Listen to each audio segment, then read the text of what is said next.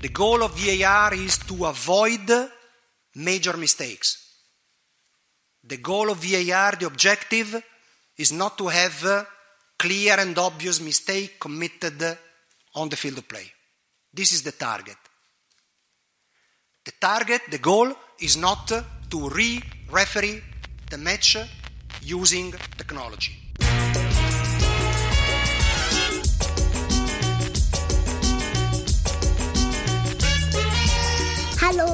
Schön, dass ihr zuhört, ihr Pfeifen. Willkommen zu Colinas Erben. Den Schiedsrichter-Podcast. Mit Alex und Klaas.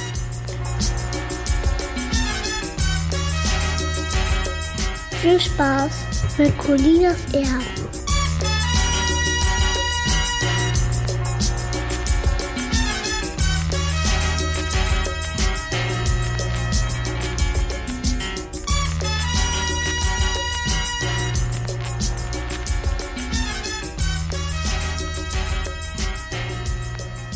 Wunderschönen guten Tag, hier spricht Klaas Rehse, ihr hört Colinas Erben und ich begrüße ganz herzlich den Mann, der Sachen nicht auf dem Auto liegen lassen sollte. Hallo Alex Feuerherd. Blöd, Mann. Guten Tag. Wir werden das nicht erklären. Lieber nicht, nein. Wir legen direkt los.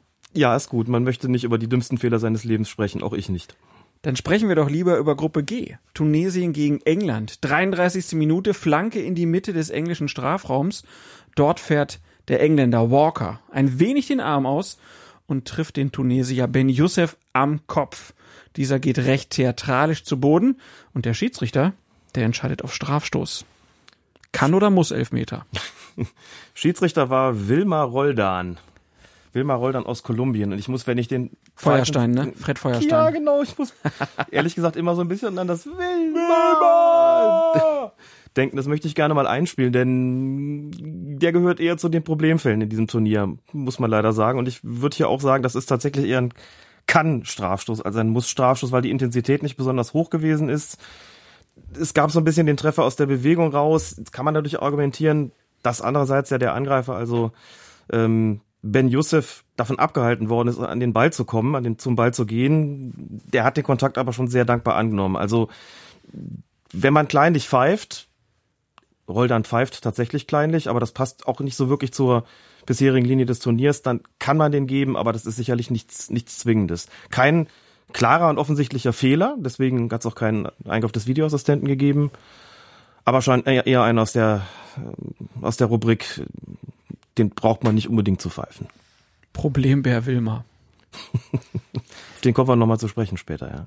Aber er hatte ja noch eine Szene, 40. Minute. Ähm, jetzt steht da der Ägypter, aber es war ein Tunesier, ne?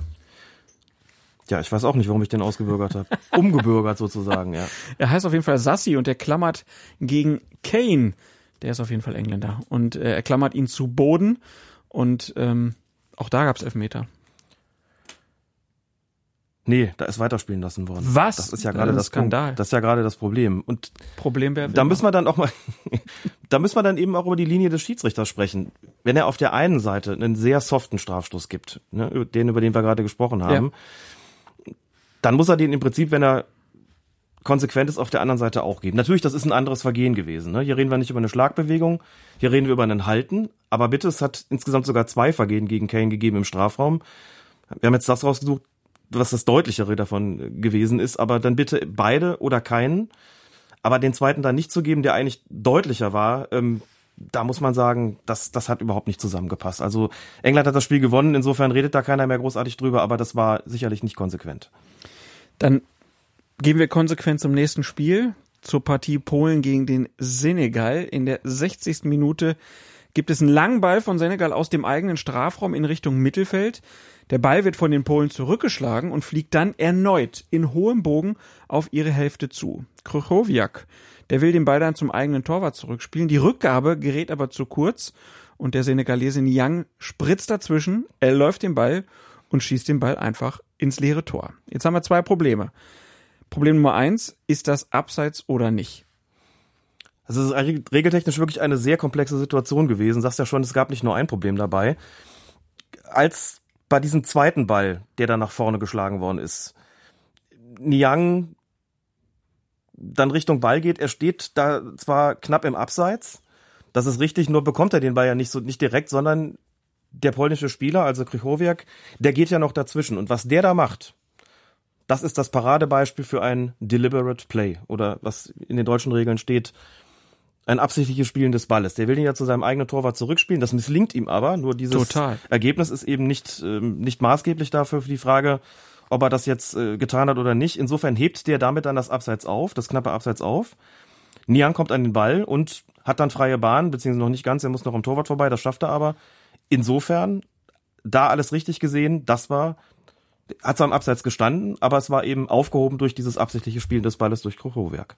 Und dann kommen wir zu Problem Nummer zwei. Niang ist vorher wegen einer Verletzung außerhalb des Feldes, kehrt mit Zustimmung des Schiedsrichters zurück, als der Ball dann gerade in Richtung des senegalesischen Tores geköpft wird. Als Krychowiak dann den Ball zum Torwart zurückspielt, spritzt ein Gegner dazwischen, der kurz zuvor noch außerhalb des Feldes war, also nämlich Niang, und den hat der polnische Spieler deshalb vermutlich gar nicht auf dem Schirm gehabt. Also muss man dem Schiedsrichterteam da was vorwerfen, weil sie den Spieler da in einer Situation äh, reinlaufen lassen haben, als er sozusagen einen Vorteil da durchbekommt? Oder kann man verletzte Spieler eigentlich immer reinschicken? Schöne rhetorische Frage. kann man schon, sollte man aber nicht. Also zunächst mal, wenn der wegen der Verletzung draußen war und wieder rein will, dann darf der auch während des laufenden Spiels eintreten. Nämlich von jedem Punkt von einem der beiden Seitenlinien. Ne, wenn das Spiel unterbrochen ist, dann darf er auch von hinter dem Tor wieder aufs Feld oder von der Torlinie aus das Spielfeld betreten. Hier lief das Spiel, er durfte also grundsätzlich rein, aber als Schiedsrichter sagt man, man ruft den erst dann wieder aufs Feld, wenn der Ball nicht in der Nähe ist und auch höchstwahrscheinlich nicht innerhalb der nächsten Sekunden in diese Nähe kommt ich muss jetzt kurz mal unterbrechen, weil der Klasser gerade sportliche Übungen vollführt. Hat seinen Stuhl gerade abgesenkt. Jetzt geht er nicht mehr hoch. Jetzt geht er, Jetzt nicht, geht mehr er nicht mehr hoch. Ja, das Problem haben wir alle mal im Leben. Oh, Feuerherd. Was denn? Solche Witze hier. Wie, welcher Witz? Das war doch vollkommen. Was hast du denn jetzt? Hast du dir was dabei gedacht? Jetzt passt. Jetzt ist er zwar knallrot im Gesicht, aber jetzt hat er wieder, ist er wieder aufrecht. Entschuldigen Sie bitte diese kurze Unterbrechung. Herr Feuerherd, bitte fahren Sie fort. Das war Danke, Herr Dr. Rese. Das war absurd. Das war ganz schön, dass hier nicht gefilmt wird. Manchmal ist es gut, dass wir wirklich nur einen Podcast machen und keinen Videocast. Völlig richtig, ja. Okay. Also, man ruft ihn nur drauf, wenn der Ball nicht in die Nähe kommt. Ja. Jetzt muss man in der Situation sagen, ich meine, das, das ging irgendwie Ping-Pong, ne, von der einen Hälfte in die andere und wieder zurück. Und ich glaube, da hat sich der vierte Offizielle, der dem Schiedsrichter das Zeichen gegeben hat, der will wieder drauf und der Schiedsrichter selber, die haben sich beide gedacht, da wird schon nichts passieren. Und da kommt der lange Hafer nach vorne. Und wie es dann der blöde Zufall will, der eine semmelt nicht drüber, aber spielt halt den Ball sehr schlecht zurück und der andere, der gerade draufgelassen worden ist, erläuft sich den Ball. Der war beim Draufgehen wirklich nicht in der Nähe. Weder des Balles noch eines Gegenspielers. Insofern kann man sagen, naja, kann man sowas wirklich antizipieren, aber man muss natürlich auch sagen, im Nachhinein war das maximal unglücklich, was da passiert ist. Also regeltechnisch alles in Ordnung, muss man auch klar sagen. Aber taktisch natürlich nicht so besonders schön, denn da hätte er besser noch einen Moment gewartet, bis sich die Situation geklärt hat. Solange hätte er auch noch Zeit gehabt. Ähm, und insofern war das schon jetzt nicht so die allergeschickteste Lösung. Genauso ungeschickt haben sich einige Spieler verhalten. Es gab ein Kuriosum. Wir sind jetzt so am Ende des ersten Spieltags und man hatte dann mehrere Bilder, wo dann Spieler gefeiert haben, aber einer durfte nicht mitfeiern. Also, bei den Spielen von Portugal, Australien und England kam es immer wieder zu dieser kuriosen Art des Torjubels. Neun Feldspieler feierten jenseits der Seiten- oder Torlinie, also außerhalb des Feldes. Der zehnte, der blieb aber bewusst auf dem Feld in der gegnerischen Hälfte stehen. Und als die Sportschau da mal nachgefragt hat, stellte sich heraus, die Spieler wollten gehört haben, dass der Schiedsrichter nach einem Tor den Anstoß ausführen lässt, wenn sich alle Feldspieler des erfolgreichen Teams außerhalb des Feldes befinden. Und deshalb blieb immer einer auf dem Platz und in der gegnerischen Spielhälfte. Einige Spieler von Panama glaubten im Spiel gegen England nach einem Gegentor sogar, dass sie das dann durchziehen dürften. Also alle englischen Spieler, alle Feldspieler waren außerhalb des Platzes. Die sind zur Mitte gelaufen und wollten den Anstoß schnell ausführen, wurden natürlich vom Schiedsrichter zurückgepfiffen. Tja, ist die große Frage. Wer hat diesen Unsinn mit der schnellen Mitte, die es im Handball ja gibt, aber im Fußball nicht, wer hat das in die Welt gesetzt? Regel 8 und Regel 3 stehen dieser Regel Auslegung, sage ich mal, entgegen. Und es ist unklar, aber diese Geschichte macht ja in den Medien oder machte in den Medien die ganz große Runde. Und womöglich hat sie auch der ein oder andere Schiedsrichter an der Basis mitbekommen und ist nun verunsichert. Hast du schon Rückmeldungen im Kreis Köln bekommen, Alex? Nein, ich habe noch keine Rückmeldung bekommen. Aber wir werden das natürlich weitergeben dass das ganz großer Quatsch ist. Sowas verbreitet sich dann. Ich fand ja die Idee sehr charmant. Ein, ein Twitterer hat geschrieben, vielleicht gibt es so eine Art WhatsApp-Gruppe der Spieler. Es hat zuerst Khaled Nahar mir erzählt und Christian Bartlau hat es getwittert, dass die das machen, um uns als Colinas Erben verrückt zu machen. Ja, oder um die Journalisten zu trollen, habe ich auch mal gelesen. Finde ich sehr gut. ich finde es eine super. Stell dir das mal vor, es gibt die große, große WhatsApp-Gruppe, in der das alles erklärt wird. Nur Panama haben sie vergessen. Nur Panama haben sie vergessen, genau. Also, um es aufzuklären, Regel 8, Beginn und Fortsetzung des Spiels. Da steht klar drin, beim Anstoß, völlig egal ob zu Spielbeginn oder zur zweiten Hälfte oder nach jedem Tor, müssen alle Spieler in der eigenen Hälfte sein. Und in der eigenen Hälfte heißt auch nicht irgendwie irgendwo da außerhalb, sondern auf dem Platz und in der eigenen Hälfte. Das ist damit eigentlich schon hinreichend erklärt. Damit ist auch vollkommen klar, da kann nicht angestoßen werden, so wenn das so ist wie beim Spiel England gegen Panama. Das war übrigens sehr lustig, weil selbst der eigene Trainer, der panamaische Trainer, hat sich darüber amüsiert. Was amüsiert. Gerade, kann man ja mal versuchen. Mal schauen, was passiert. Ne? Und es stand ja auch irgendwie schon 2, 3, 4, 0, ich weiß es gar nicht mehr. Das war ja. bei dem 6-1 ne, von England. So, und Regel 3, das ist nicht so ganz klar. Also in Regel 3, früher ist die Zahl der Spieler, heute ist sie nur noch Spieler.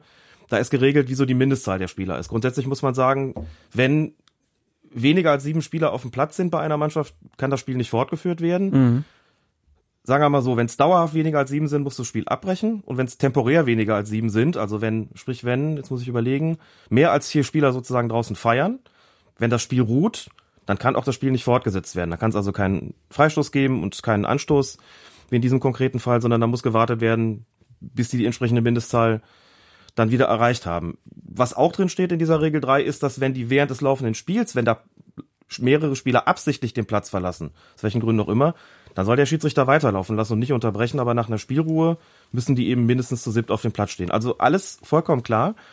Wie gesagt, woher dieser Unsinn kommt, wissen wir nicht. José Fonte hatte das ja, der portugiesische Spieler, in dem Interview erklärt. Sportschau hat es gesendet, sehr schön.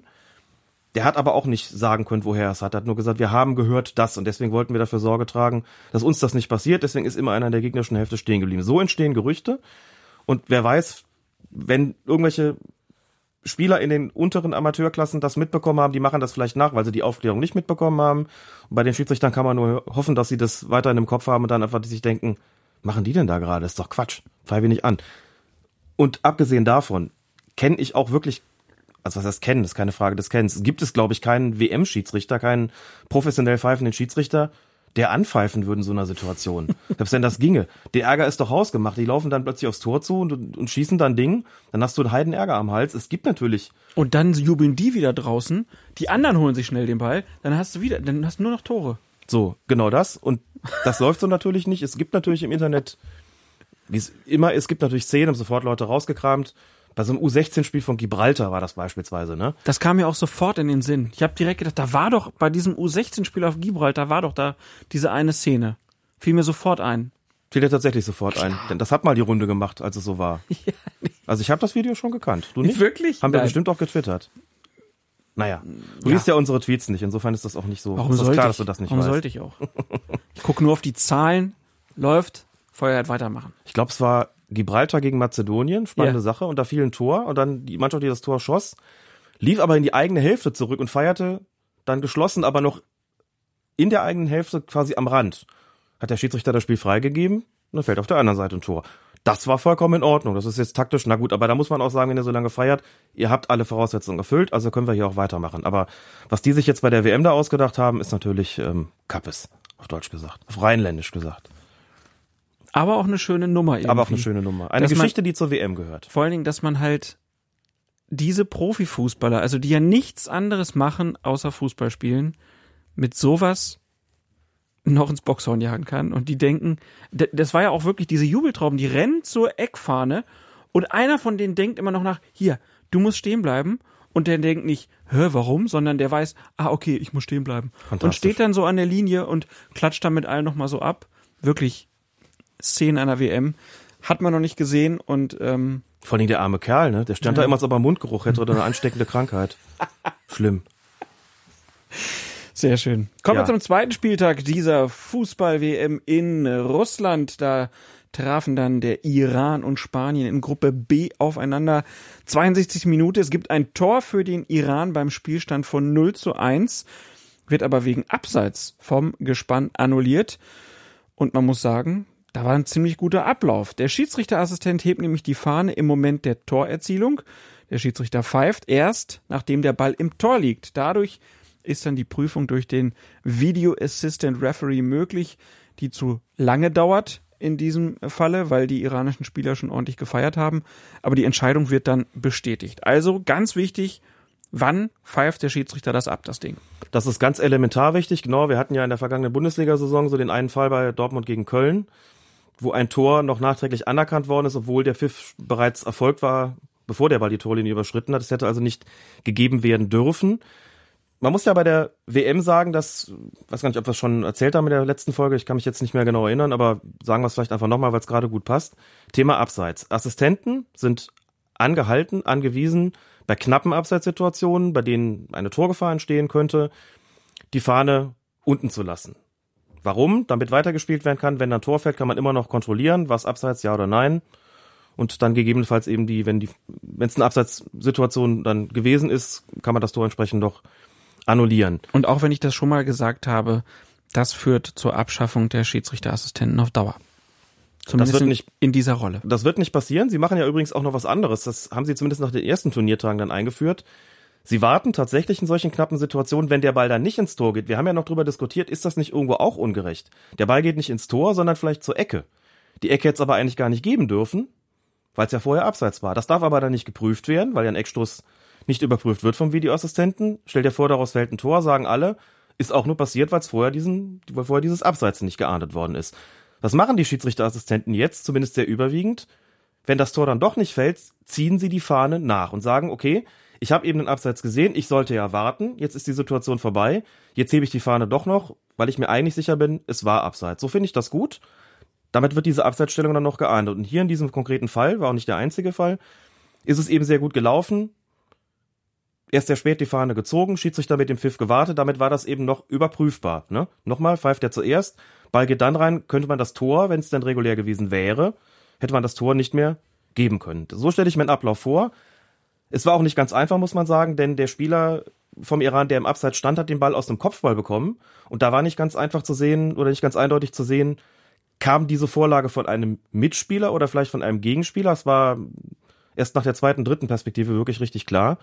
Deswegen hat das ein bisschen mehr Zeit in Anspruch genommen, vielleicht ein bisschen zu viel Zeit in Anspruch genommen, aber da würde ich ja argumentieren, lieber eine richtige Entscheidung, die ein bisschen länger dauert, als schnell und falsch. Aber das war insgesamt schon gut gemacht. Ja, nur eben, wie gesagt, hat es ein bisschen zu lange gedauert, glaube ich. Lieber lang und richtig als schnell und falsch. Herr Feuerherd, Sie sind aber gut drauf heute wieder. Ja, nun. Kommen wir zu Dänemark gegen Australien. Gruppe C, 37. Minute. Nach einem Eckstoß für Australien köpft der Australier Lecky. Den kennen wir doch. Von Hertha, ne? Matthew Ja, und Lecky. Matthew Lecky und vorher Früher Ingolstadt. Oh, wir kennen uns so aus. Gemeinsam. Uh, uh. Äh, auf jeden Fall. auf jeden Fall. Gib mir ähm, fünf. Ja.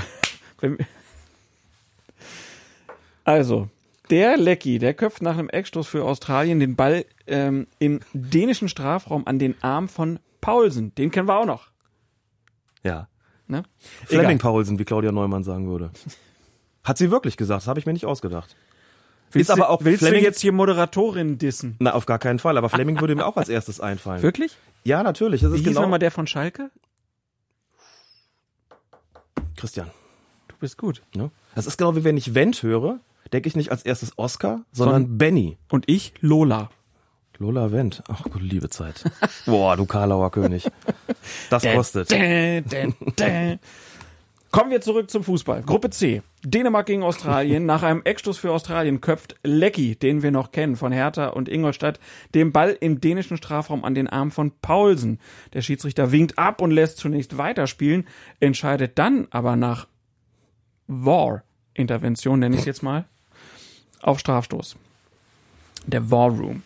Also die Intervention und dann gibt's den, den Strafstoß. Ist das eine richtige Auslegung oder ist das zu kleinlich? Hätte der Video Assistant Referee da nicht eingreifen sollen? Wenn man sich die Linie anschaut, die die Videoassistenten im Verbund mit den Schiedsrichtern bis dahin verfolgt haben, Mhm. würde ich zumindest sagen, dass die Linie an dieser Stelle verlassen worden ist. Es ist ein Handspiel gewesen, das ist unstrittig. Die Frage der Strafbarkeit muss sich stellen. Der Arm war neben dem Kopf, stand ein Stück weit ab. Die Distanz war aber sehr kurz. Ich glaube, er hat auch ein bisschen weggeschaut vom Ball. Also sagen wir mal so, wenn man da aus dem Spiel heraus einen Strafstoß gibt, hat man dafür Argumente. Wenn man ihn nicht gibt, hat man dafür auch Argumente. Insofern würde ich Kein sagen, offensichtlicher Fehler. Genau, es war kein offensichtlicher Fehler, deswegen hat mich dieser Eingriff gewundert, dieser Eingriff des Videoassistenten gewundert und meine, dass da so ein bisschen die erste Abweichung von der Linie gab, der Korrekturen. Ne? Man muss ja mal sagen, es, wir haben natürlich auch bis dahin schon Fälle gehabt, bei denen man sich die Frage stellen konnte, hätte man nicht als Videoassistent eingreifen sollen oder gar müssen, aber wenn wir die Korrektur nehmen, sagen wir, legen die Linie zugrunde, dann hat das eigentlich bis dahin immer gepasst. Mir ist es jetzt irgendwie, nachdem wir das jetzt abgeschlossen haben, ich muss das nochmal mit Claudia Neumann ansprechen, weil ich ähm, natürlich auch, jetzt, das hören das Leute und denken sich, oh, jetzt fängt der auch noch damit an. Das war jetzt nicht mein, mein Ziel. Spieler verwechseln finde ich immer blöd. Ne? Also unerreicht ist natürlich Fritz von Thurn und Taxis. Der hat äh, das da zu wahren Meisterehren gebracht. Insofern, Ja, oder Steffen Simon hat auf der Tribüne jemanden geglaubt Ja, zu ja, erkennen, genau. der schon verstorben ist. Kasimir Dejna. So, aber ganz ehrlich, Ja. das passiert nur jedem. Das passiert. sogar uns. Ich fand sogar sympathisch. Es gibt sogar gesagt, Leute, die Fleming sagen, Paulsen- wir hätten zu viele Schiedsrichter äh, bei dieser WM verortet. Was? Ja, es gibt Leute, die behaupten, wir hätten gesagt, dass es Torschiedsrichter bei der WM gibt. Ja, ach so, du, das meinst du, Oder? genau. Weißt du, was wir noch vergessen haben dafür? Es gibt einen Reserveassistenten. Ja? Ja? Es gibt einen Reserveassistenten, der auch dabei ist für den Fall, dass sich da einer verletzt. Wo ist der? Ups. Bin das mit dem Equipment noch nicht gewöhnt. Das wüsste ich jetzt wiederum nicht. Ich, ob der jetzt, Finden wir raus. wo mag der Riesen? Cliffhanger zur Genau. nächsten Folge. Tribüne vielleicht, Katakomben. Nee, weiß ich gerade nicht. Aber es gibt, der steht, glaube ich, am Anfang sogar immer noch mit dabei. Und da muss er sich irgendwo verstecken. Der kommt ja eigentlich auch nie zum Einsatz. Aber die gibt's auch, die. Der hat so ein, so ein, so so ein Klappsitz hat der wahrscheinlich. Also wie die Stewardessen im Flugzeug hat der auch irgendwo in den Katakomben so einen kleinen Klappsitz. Und meinst du, der schubst auch immer Saft durch die Gegend? Während des Spiels? Irgendwas muss er ja machen. Hm. Aber das finden wir raus, wo der sitzt für die nächste Folge. Riesen Cliffhanger. Ähm, wo waren wir? Äh, wir Dänemark, waren, Australien. Genau, das haben wir abgeschlossen und kommen jetzt zu Argentinien gegen Kroatien.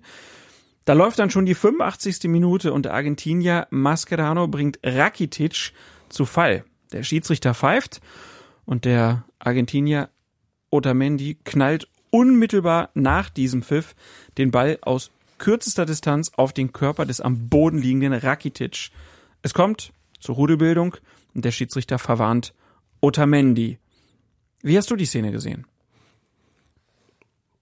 In, in echt gar nicht.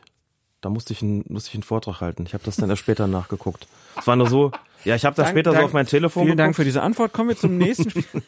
Da standen ungefähr zehn Tweets, warum kriegt Otamendi nicht die rote Karte und natürlich immer gefolgt von der Frage, warum greift der Video Assistant Referee da nicht ein. Da habe ich mir das angeguckt, habe gedacht, jo, das, ähm, das Ding ist abgepfiffen, da muss man jetzt nicht noch den Ball aus kurzer Distanz auf diesen Spieler schießen. Fand das jetzt nicht so klar und eindeutig rotwürdig wie, wie so eine Tätlichkeit. Also das war so wirklich kurz nach dem Pfiff. Gut, wenn ich jetzt sage, man könnte ihm zugute halten, dass er, wenn das kurz nach dem Pfiff geschieht, dass er glaubt, er könnte den Ball noch regulär wegschießen, ähm, dass ihm das äh, zu sehr zum Vorteil gereicht. Aber klar, wer, wer sowas macht, das ist natürlich auf der Grenze. Ähm, Der Getroffene springt da noch auf, dadurch kommt's Rakitic, dadurch kommt's zu der Rudelbildung. So von der Gesamtsituation fand ich es ehrlich gesagt mit einer gelben Karte hinreichend gelöst, hat auch allgemeine Akzeptanz dafür gegeben. weiß nicht, ob er da unbedingt einen Platzerweis äh, aussprechen muss mein Problem mit Irma Toff und dem Schiedsrichter in dem Spiel, als ich es dann gesehen habe, war so eher, dass er in den persönlichen Strafen recht inkonsistent gewesen ist. Hat, glaube ich, hat eine zweistellige Zahl gehabt. Elf gelbe Karten oder sogar noch mehr. Hat sehr spät damit angefangen, hat so ein bisschen den Zeitpunkt verpasst, die Zeichen zu setzen. Das haben wir ja schon öfter mal angesprochen, wie wichtig diese erste Karte ist. Hat später damit angefangen und hat es dann kaum noch eingefangen äh, bekommen. Gemessen daran kann man jetzt natürlich argumentieren, warum schmeißt du nicht wenigstens den dann raus, wenn so eine offensichtliche Frustaktion kommt. Also Argumente für einen Platzerweis hätte es da sicherlich auch gegeben. Aber das ist für mich so auf der Grenze, wo ich sage, Da kann ich Gelb mit ein paar Bauchschmerzen noch vertreten und dann lasse ich als Videoassistent die Finger auch davon. Aber ein generelles Phänomen finde ich, dass gerade so in den sozialen Netzwerken dann immer gerne die harte Strafe gefordert wird. Ja. Es geht gar nicht, der muss direkt runter. Ja. Ähm, Tatsache und ähm, manchmal erstaunt mich das, weil die also es ist so eine Sache mit mit sozialen Netzwerken, insbesondere mit Twitter. Man twittert eine Einschätzung. Dann üblicherweise ist das ja so, dass das liken dann Leute oder beziehungsweise wie es bei Twitter heißt, faven das oder machen einen Retweet und signalisieren damit ja dann doch, nehme ich doch an, ihre Übereinstimmung. So und es melden sich diejenigen zu Wort, die eine abweichende Meinung äußern. Ich habe das jetzt nicht im Einzelfall gezählt, aber es fällt schon auf, wenn das kommt, dann wird in der Regel die härtere Strafe gefordert und wird gesagt, das muss aber so und so sein. Ich denke mir manchmal so, puh, Leute, wenn ihr das mal selbst auf dem Platz so praktizieren müsstet, euch läuft das Ding wirklich komplett aus dem Ruder. Vor allen Dingen 85. Minute Kroatien gegen Argentinien. Eh schon aufgeheizte äh, Stimmung. Der äh, Schiedsrichter hat schon zehn Karten gegeben. Und dann schmeißt er noch einen runter.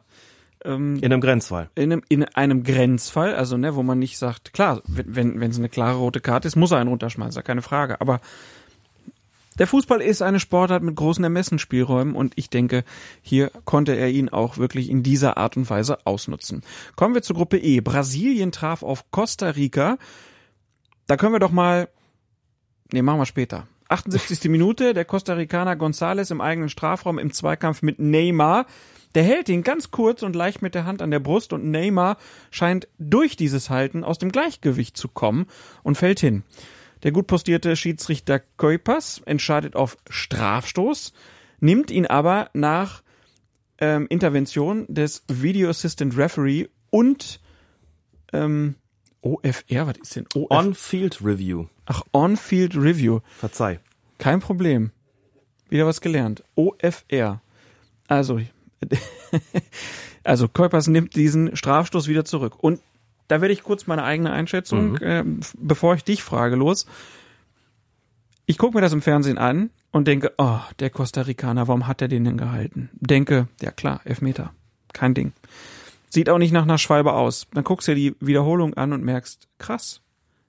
Der Herr Neymar, der nimmt wirklich diesen minimalen Kontakt und fällt dann, als ob er aus dem Gebüsch angeschossen wurde.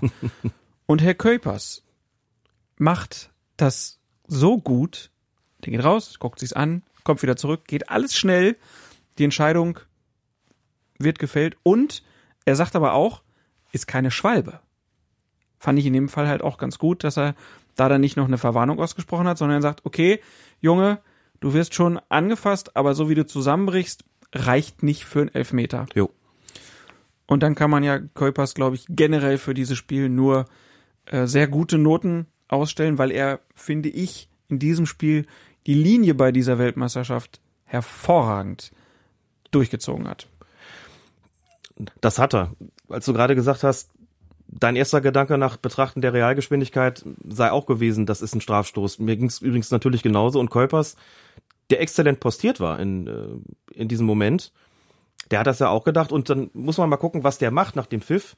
Der ahmt quasi diese, diese Fallbewegung von Neymar nochmal nach. Der geht so ein bisschen ins Hohlkreuz und signalisiert damit so, der ist festgehalten worden, dadurch konnte er nicht mehr weiterlaufen. Dazu gehört eine ganz schöne Körperbeherrschung. Ich meine jetzt nicht Kolpers, ich meine jetzt Neymar, da gehört eine ganz schöne Körperbeherrschung dazu. Kuipers, Kuipers auch. Auch Kolpers dann, dann auch, genau. Da- Dazu gehört eine ganz schöne Körperbeherrschung, da so ins Hohlkreuz, also das, das überhaupt so, so, ich sag mal, darzustellen, wie das gewesen sein soll. Ich werde da leicht festgehalten und mache dann genau die Bewegung, die den, für den Schiedsrichter so aussieht, als hätte ich nicht mehr weiterlaufen können. Und deswegen gibt er mir dann den Strafstoß. So. Dann ist das passiert, was du schon gesagt hast. Geht raus, guckt sich's an, kommt zurück, nimmt und äh, nimmt den Elfmeter dann zurück. Auch da, klar, dass in den sozialen Netzwerken viele fragen, und wo bleibt die gelbe Karte für Neymar? Und das hast du natürlich gerade schon erklärt, indem du gesagt hast, na ja, da ist jetzt schon ein Kontakt gewesen, der war natürlich nicht ursächlich, aber man kann auch nicht sagen, dass da jetzt gar nichts gewesen ist. Es hat dieses versuchte Halten immerhin gegeben, von geringer Intensität, selbstverständlich. Da war nicht nichts. Da war nicht nichts, genau. Das ist dann immer so das Kriterium, wo die Schiedsrichter dann auch sagen, dann ist es für mich zumindest keine eindeutige Schwalbe, aber eindeutig genug, um zu sagen, es ist ein klarer Fehler und auch ein offensichtlicher Fehler, hier einen Strafstoß zu geben. Deshalb nehme ich den zurück und setze das Spiel mit einem Schiedsrichterball fort. So hat er das dann ja auch getan. Torwart hat den Ball dann bekommen und Genau, Neymar wurde später verwarnt wegen der Unsportlichkeit. Hat den Ball weggefaustet. Auch da haben dann viele, viele gesagt, ja, müsste nicht auch vielleicht sogar noch Gelb-Rot kommen. Wenn der da bei dem Strafstoß Geld bekommen hätte, dann wäre es da schon Gelb-Rot gewesen. Denke ich mir auch, ob er es dann gemacht hätte, ne? Sei mal dahingestellt. Und dann diese Kopfabgeste beim Jubel. Kaum merklich. Also das, Aber es ist so generell schon bei vielen der Wunsch da, dass diese Mätzchen endlich aufhören, ne? ja. Das sieht man auch, ne, bei diesem in den Strafraum laufen, was wir ja letzte Woche schon letzte Woche, letzte Episode angesprochen haben. Da freuen sich viele drüber, da, da werden die Regeln ordentlich eingehalten und äh, nicht mehr dieses auf dem Boden rumgewälze. Das sollte viel öfter einge eingefordert werden, dass da dann auch Verwarnung gibt. Mätzchen eindämmen ist eine gute Sache. Man muss es immer so ein bisschen ins Verhältnis zur gesamten Spielleitung setzen, dass man einfach auch sagt, also muss jetzt auch nicht sein, auch wenn den Leuten das vielleicht gefällt, dass da fünf Spieler wegen des irgendwelcher Mätzchen verwarnt werden, während irgendwie eine grobe Treterei irgendwie durchgeht. Aber es ist schon sicherlich angemessen, da mal klare Zeichen zu setzen. Und auch in so einer Aber es ist auch Situation- richtig, dafür nicht den Videobeweis zu nutzen. Ja. Weil das wäre dann wieder zu Aber viel. bitte, das Wenn ist dann also für jeden. ernsthaft nicht. Ne? Nein, nein, nein. Und in dieser Situation war es ja wirklich perfekt angewendet. Das haben auch alle gesagt natürlich, dass das gut gewesen ist. Und natürlich gibt es Spieler, die bisschen lieber und bisschen schneller fallen als andere. Und das mag dann immer auch noch sein, dass halt Neymar und auch Ronaldo und andere Spieler mm, in hierzulande vielleicht nicht ganz so beliebt sind. Aus, ich möchte das jetzt einfach gar nicht weiter erörtern. Aber da neigt man vielleicht oder neigen manche auch ein bisschen zu sehr dazu, dann zu sagen, denen muss eigentlich per Platzverweis mal der Zahn gezogen werden. Also ich fand das alles ganz, ganz super gelöst von Kuipers. Fand ich auch. Der erste Kandidat für das Finale. Das ist sicherlich ein Kandidat fürs Finale, weil er ja auch nicht das Problem hat, dass das Land, aus dem er kommt, bei der Weltmeisterschaft dabei ist. Das ist der, wie Rocky, die beiden haben es richtig gut, dass ihre Länder schon zu Hause geblieben sind, bevor es überhaupt losging. Ähm, wenigstens ein Vorteil. Rocky. Toll. Wenn irgendwas so ausspricht, ja. Weiß schon, welche Musik wir spielen, wenn der das Finale pfeift. Ich befürchte auch. Hat aber nicht viel Ähnlichkeit mit Sylvester Stallone, muss man sagen. Nö. Ah, habe Gianluca Rocky. ich hab, ich hab heute noch ein paar italienische Schiedsrichter mir auch äh, angeguckt, aus anderen Gründen. Ist das Ging auch von um, um, um Videoassistenten. Bitte? Also, nichts. Ist das was von Ein mir? Hobby von dir. Ja, genau. Ähm, die sehen schon anders aus als die deutschen Schiedsrichter. Muss man sagen. Keine Bürstenhaarschnitte. Ach so, meinst du das? Ja. Hat Felix Brüch einen Bürstenhaarschnitt? Würde ich ja jetzt nicht sagen. Felix Brüch ist eher Italiener, das stimmt. Aber es gibt, es gibt viele, die da. Der ist doch schon nah am Nackenspoiler sogar. Na, okay, das ist vielleicht nicht ganz, aber. Manta Felix. Na, also, okay, so schlimm ist es nicht. Nein, das ist doch, ein- das ist doch ein, hat eine sympathische Frisur. Also ist doch kein Bürstenhaarschnitt, das ist nichts Militärisches, oder? Nein, wirklich, wollte ich ja auch Und damit. Dennis Eitekin, also bitte. Ja gut, Dennis, ja, also Dennis Eitekin ist ja nochmal eine ganz eigene Nummer. Aber wir wollen jetzt nicht über Schiedsrichterfrisuren. Wir sind doch ein sprechen. Modepodcast. Ich kann aber, ja, du hast ja recht. Wir haben über die Trikots noch gar nicht gesprochen. Ja. Müssen wir auch nicht. Mir gefallen sie nicht so. Mir auch nicht. Das ist irgendwie, hm, ich weiß auch nicht, das so mit dem, diesem Pseudokragen, der ist ja nur aufgemalt, der ist ja gar nicht wirklich da. Und alle Mannschaften haben von Adidas Retro-Trikots bekommen. Nur die Schiedsrichter nicht. Das Der würde ich Ball ja gerne ist- sehen. Der Ball ist Retro. Hm. Alle Trikots Retro. Nur die Schiedsrichterklamotte Wenn die jetzt so, so weiße Bändchen hätten da, so am Hals und so ausladende große weiße Krägen. Na gut, das hatte Nürnberg ja irgendwann schon mal. Das fand ich irgendwie auch doof. Aber diesen Ahlenfelder-Style von früher, dieses schwarze Ding mit den Nadelstreifen zum Beispiel, das nochmal wieder rausholen. Ich glaube, da würdest selbst du dir nochmal ein Trikot kaufen. Um Gottes Willen. Und dann diese Operhosen dazu. Nee. Das war vom Schnitt unter aller Diskussion, Klaas. Das möchte niemand mehr haben. Niemand. Glaub mir. Aber das, was die da jetzt tragen, will auch keiner haben. Dann hast du hinten an der Hose nämlich so, ein- da, früher hatte man einen Reißverschluss gehabt. Ne?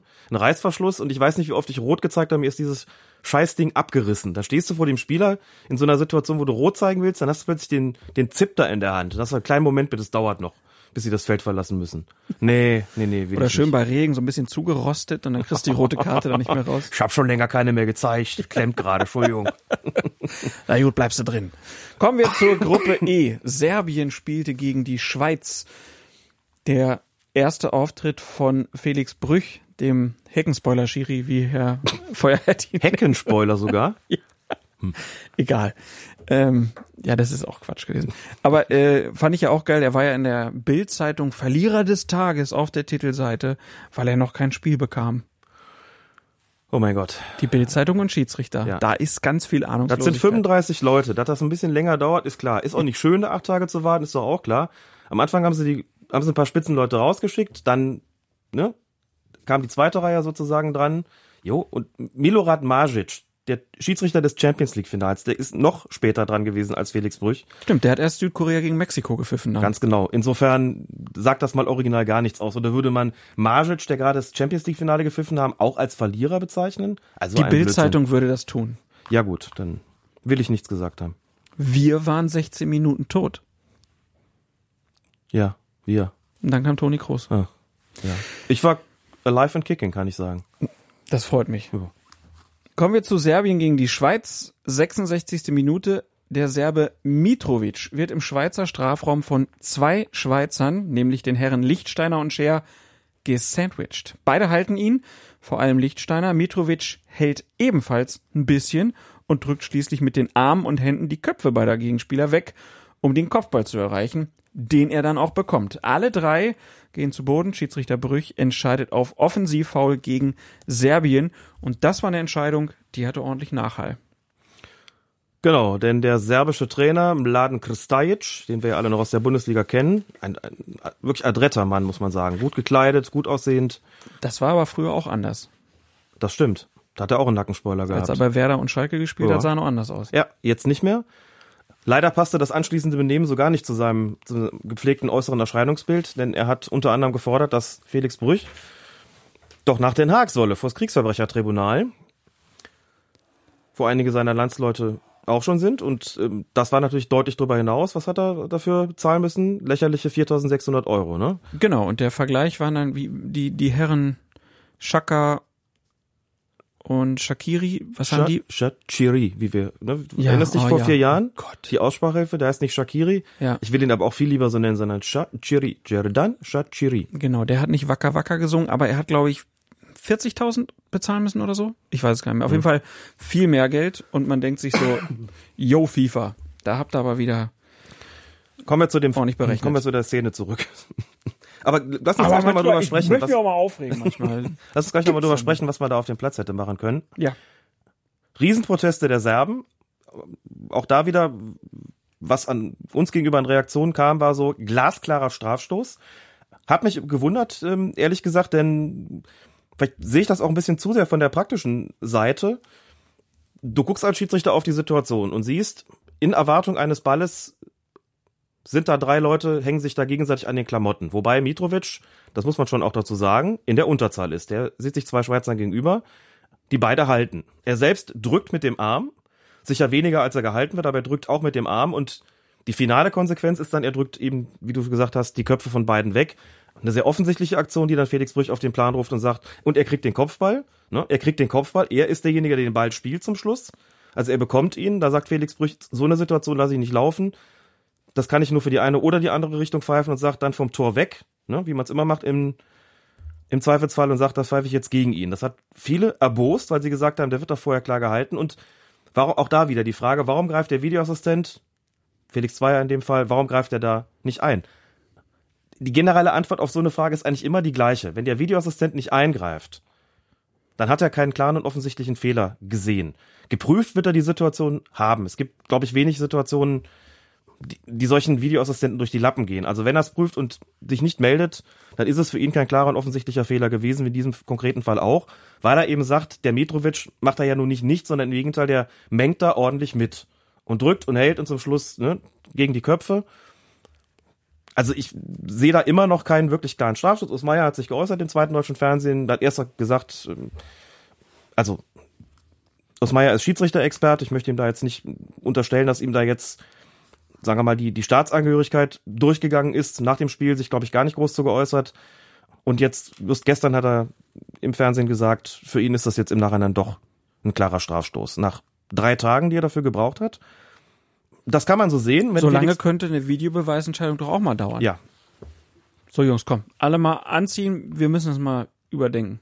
Wenn Felix Brüchter auf den Punkt zeigt und sagt, zwei Leute halten den und der wehrt sich bloß dagegen, gehe ich mit der Entscheidung mit. Wenn er laufen lässt, sage ich in so einem Grenzfall auch, das kann man natürlich auch so entscheiden, wenn man sagt, Mitrovic ist da nun nicht irgendwie nur das unschuldige Opfer, sondern der macht da mit und, und wehrt sich. Okay, also ich kann, ich kann die Also- Schiedsrichtertaktik kann ich ja sowieso verstehen, ne? Also gerade, man kennt das aus der Kreisklasse, da gehen drei hoch, irgendwie Huseldussel, Ja. Schiedsrichter sagt, jo, Freistoß gegen den Stürmer.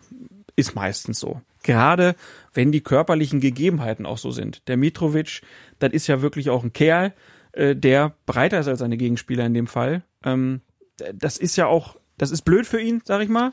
Da wird er immer Probleme haben, aber das, ja, kann ich dann auch irgendwie verstehen, dass man das dann auch so wahrnimmt. Gucke ich mir die Szene jetzt aber an, hätte ich, ne, also alles verständlich, auch kein offensichtlicher Fehler und so, verstehe ich alles.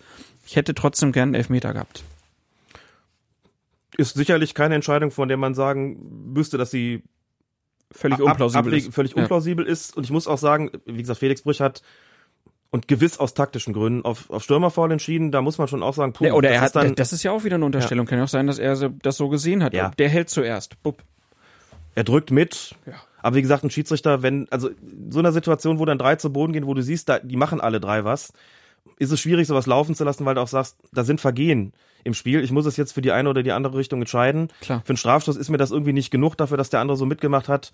Also pfeife ich sie in eine andere Richtung. So, das ist dann aus der Schiedsrichtersicht, glaube ich, besser zu verstehen als aus einer Sicht von Nicht-Schiedsrichtern, die sagen, Entschuldigung, wenn ich da hingucke, dann sehe ich da einen Foul von zwei Leuten, dann pfeift doch verdammt nochmal Strafstoß. Kann man geben, muss man aus meiner Sicht nicht unbedingt, auch kein Fall für einen Videoassistenten, dabei bleibe ich.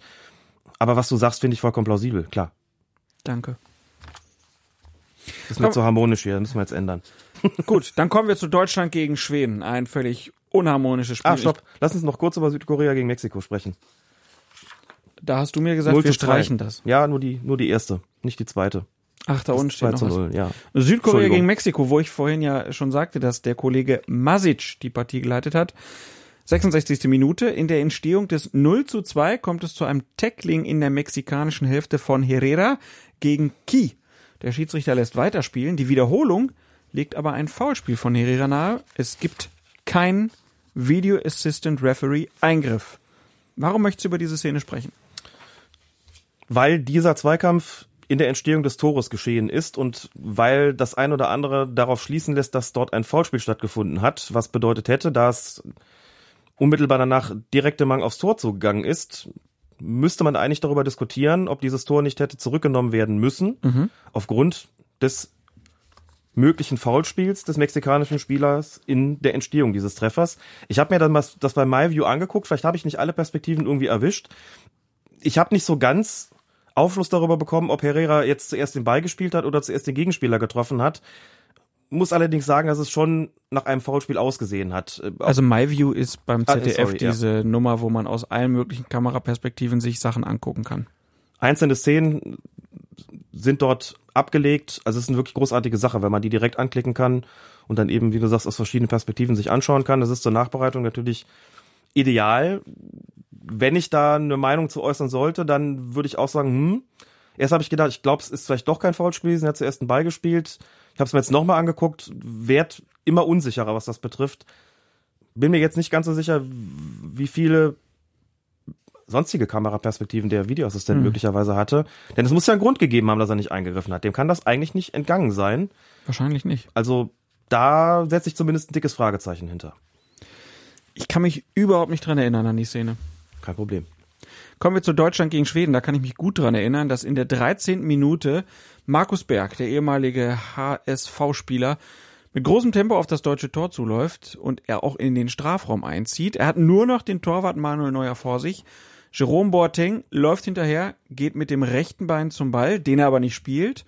Und er drückt Berg im Strafraum mit der Hand gegen den Oberkörper. Oberkörper. Oberkörper. Und äh, im Oberschenkel-Kniebereich kommt es ebenfalls zu einem Kontakt zwischen den beiden. Berg bringt noch ein Schüsschen zustande, Neuer hält den und der Schiedsrichter Marciniak, der lässt weiterspielen. Die Schweden fordern natürlich vehement einen Strafstoß. Es gibt aber kein Video Assistant Eingriff und Berg sitzt dann da auf dem Hosenboden, reckt die Arme in die Luft und fragt, what the fuck? Warum gibt es keinen Strafstoß? Und ich muss sagen, da hat Deutschland unglaubliches Glück gehabt. Ich glaube, auf die Formulierung können wir uns auf jeden Fall einigen. Glück gehabt. Das natürlich. Was ist das Problem gewesen? Also warum hat der Schiedsrichter hier gesagt und auch der Video Assistant Referee, das ist nicht genug für einen Strafstoß? Weil das ist ja die Frage. Das dass ist die Berg, Frage. Dass Bergs Umfallen ursächlich durch den Kontakt mit Jerome Boateng ist, ist, glaube ich, unzweifelhaft. Ja. Sieht man vor allen Dingen daran, wie er mit Manuel Neuer zusammenrauscht. Mhm. Er hat überhaupt keine Chance mehr. Er kann nicht mehr reagieren. Er fällt. Und es ist auch keine Schwalbe. Ja, definitiv.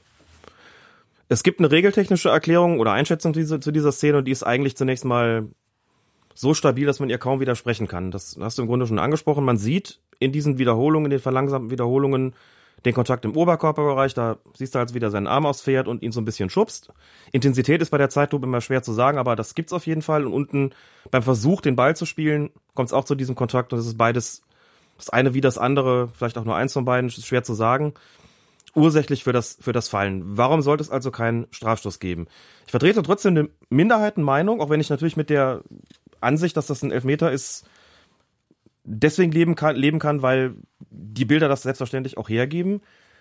Ich habe mir das diverse Male aus verschiedenen Perspektiven in der Realgeschwindigkeit angeguckt und kenne die Situation natürlich, wenn auch selbstverständlich hunderte Stufen tiefer auf dem Platz. Du siehst da so ein Laufduell. Klar, der Verteidiger kommt ein bisschen zu spät und dann achtest du natürlich auch darauf, was macht der? Was macht er mit seinem Oberkörper? Was passiert im Fußbereich? Du nimmst vielleicht auch einen Kontakt wahr und stellst dir dann die Frage, auf dem Platz, in der, in der Echtzeit, in der Realgeschwindigkeit, stellst du dir die Frage, reicht mir das aus? Also, das ist ein wichtiges Spiel, 13 Minuten. Ich habe hier so eine, so eine Entscheidung, eine schwerwiegende Entscheidung zu treffen, denn auf jeden Fall ist es ein Strafstoß. Über die Farbe der möglichen Karte müssen wir dann gleich noch reden. Auf jeden Fall ein Strafstoß. Ist mir das klar und eindeutig genug, um den zu pfeifen? Wenn du dann die Bilder siehst, muss man sagen, im Grunde genommen doch schon. Dass sich das auf dem Platz anders darstellt, ist manchmal einfach so und auch schwer zu begreifen, glaube ich, wenn man vor allen Dingen Fernsehbilder gewohnt ist. Ich habe dazu schon mal gesagt, für mich ist das eigentlich ein, klassischer Fall von dem Fernseh, Oliver Fritsch hat das mal Fernsehelfmeter genannt oder man kann auch, kann auch Zeitlufenelfmeter kann man das nennen. Das ist ein Strafstoß, für den nach Betrachtung der Wiederhol der verlangsamten Wiederholung eigentlich alles spricht. Und bei dem man trotzdem auf dem Feld vielleicht sagt, hm, ist das wirklich so klar? Reicht mir das an Kontakt in der Kontaktsportart Fußball, um da zu pfeifen? Will ich das wirklich so an Kriterien und so quasi mathematisch abarbeiten oder will ich so die Gesamtsituation und so sagen, nee, das ist mir irgendwie, also klar wird der da getroffen, wird irgendwie dann auch um, letztlich da im, im Schuss beeinträchtigt, aber ist das nicht auch nur eine Form von robustem Einsatz, die man irgendwie durchgehen lassen muss, dass der Videoassistent da nicht eingegriffen hat? Dürfte nämlich auch daran liegen. Der wird auch sich die Bilder angeschaut haben in der Zeitlupe und sich trotzdem gedacht haben, hm, wenn ich das jetzt in der Originalgeschwindigkeit sehe, Clément Turpin aus Frankreich war es, der Videoassistent. Nochmal ganz kurz, da muss ich einhaken, weil da kam Mhm. öfter die Nachfrage. Die gucken sich die Bilder auch in Zeitlupe an dann. Ja, Nicht beides. nur Originalgeschwindigkeit, ne? Kann man übrigens schön sehen. Wir sehen ja jetzt die Bilder, die die Videoassistenten, Ja. die die Schiedsrichter sehen bei diesem On-Field-Review. Und da sehen wir natürlich, wie viele Zeitlupen dabei sind. Wurden kürzlich auch gefragt, habt ihr nicht den Eindruck, dass die sogar mehr Zeitlupen gezeigt bekommen? Muss ich sagen, ja, finde ich auch. In der Bundesliga wird deutlich mehr Realgeschwindigkeit gezeigt. So war es ursprünglich auch mal angekündigt worden. Und jetzt bei der Weltmeisterschaft habe ich oft das Gefühl, die gucken eher Zeitlupe. Da ist dann auch nochmal die Realgeschwindigkeit dabei, aber eher Zeitlupe. Und in dem Fall wird er sich das aus mehreren Geschwindigkeiten angeschaut haben und dann gesagt haben, hm, so als, als rein praktische Entscheidung auf dem Platz genügt mir das nicht, ist mir das nicht klar genug, nicht eindeutig genug, um als Videoassistent zu intervenieren. Aber nochmal, um, bevor ich mir den geballten Zorn wieder zuziehe, kann jedes Argument für den Strafstoß verstehen, ist wirklich eine rein und von den, von der, von der Regeltheorie kaum gedeckte regelpraktische Antwort, die ich hier gebe, zu sagen, mir ist unwohl dabei zu sagen, das ist ein ähm, eindeutiger Strafstoß. Kein eindeutiger Strafstoß. Ich glaube, da sind wir dann einer Meinung. Bleibt die Frage, was mit der Karte? Wäre das rot gewesen, wenn er es gegeben hätte, den Strafstoß? Das ist halt auch so ein Grenzfall, ne? Müssen wir nochmal gucken, was Boateng da getan hat und warum Markus Berg da zu Fall gekommen ist. Wenn du jetzt sagst, der ist deswegen gefallen, weil er oben geschubst worden ist, dann haben wir ein nicht ballbezogenes Vergehen, eine nicht ballbezogene Notbremse, denn eine Notbremse wäre es dann ja gewesen, die Verhinderung einer offensichtlichen Torchance, eine nicht ballbezogene Notbremse. Und für die gibt es die rote Karte. Wenn du jetzt sagst, der ist deswegen gefallen, weil er unten getackelt worden ist, weil es durch diesen, durch diesen Kniekontakt oder Oberschenkelkontakt, dann hätten wir ein ballbezogenes Vergehen, weil das geschehen ist beim Versuch von Boateng an den Ball zu kommen, den er aber nicht gespielt hat. Ballbezogene Notbremse im Strafraum wäre dann neben dem Strafstoß nur eine Verwarnung. Insofern hätte der Schiedsrichter dann quasi die Wahl, sich zu überlegen, schmeiße ich ihn vom Platz, weil ich sage, das Schubsen war verantwortlich, oder schmeiß, oder lasse ich ihn drauf und zeige nur gelb, weil ich sage, das Tackling war verantwortlich und in so einem Grenzfall dann würdest du als Schiedsrichter sicherlich zur milderen Strafe greifen. Da zeigt dann kein Schiedsrichter rot, wenn er nicht hundertprozentig davon überzeugt ist, sondern Da spielt in der wieder- Situation wäre es dann ein Strafstoß und die gelbe Karte gewesen. da spielt dann doch auch die 13. Minute eine Rolle. Oder ja, nicht? klar, natürlich spielt das eine Rolle. Die Leute sagen immer, das muss doch egal sein, wann es passiert. Das ist regeltechnisch richtig. Regelpraktisch ist es natürlich so, du hast ein schwieriges Spiel, ein bedeutendes Spiel. Es ist früh im Spiel, du überlegst dir, was, was mache ich damit gerade? Also wie weit greife ich in dieses Spiel ein? Und dann musst du dir schon sehr sicher sein. Dann sagst du, wenn ich das nicht bin und wenn ich einen Spielraum habe, dann greife ich nicht zur härteren Strafe. Das ist ne, ganz normal bei jedem Schiedsrichter, so vorzugehen und nicht zu sagen, so nach dem Motto, ich setze jetzt nach 13 Minuten mal ein klares Zeichen und schmeiß den da jetzt raus. Da gibt's nichts, dann wissen ja alle Bescheid. Das äh, funktioniert in der Kreisliga, das funktioniert oben nicht. In dubio pro reo. Außerdem. 82. Minute hat das Boateng dann aber auch alles nichts mehr gebracht, alle Überlegungen. Er ist dann trotzdem irgendwie noch mit Gelb-Rot. Es war nicht so ganz sein Spiel, ne? Nee. Also das, ähm, das erste Mal Gelb hat er, glaube ich, für ein taktisches Foul gesehen. Und dann, wegen eines rücksichtslosen Foulspiels, gab's die gelb-rote Karte. Das war auch eine klare Sache. Es gab keine Proteste. Einige haben sogar gefragt, ist das nicht sogar direkt rot? Nee. Aber so stark war es dann doch nicht. Es war rücksichtslos. Aber das reicht halt nicht, um direkt dann eine rote Karte zu Genau. geben. Nochmal Regelbuch, Verzeihung, Regelbuch zu dieser, zu dieser ganzen Geschichte.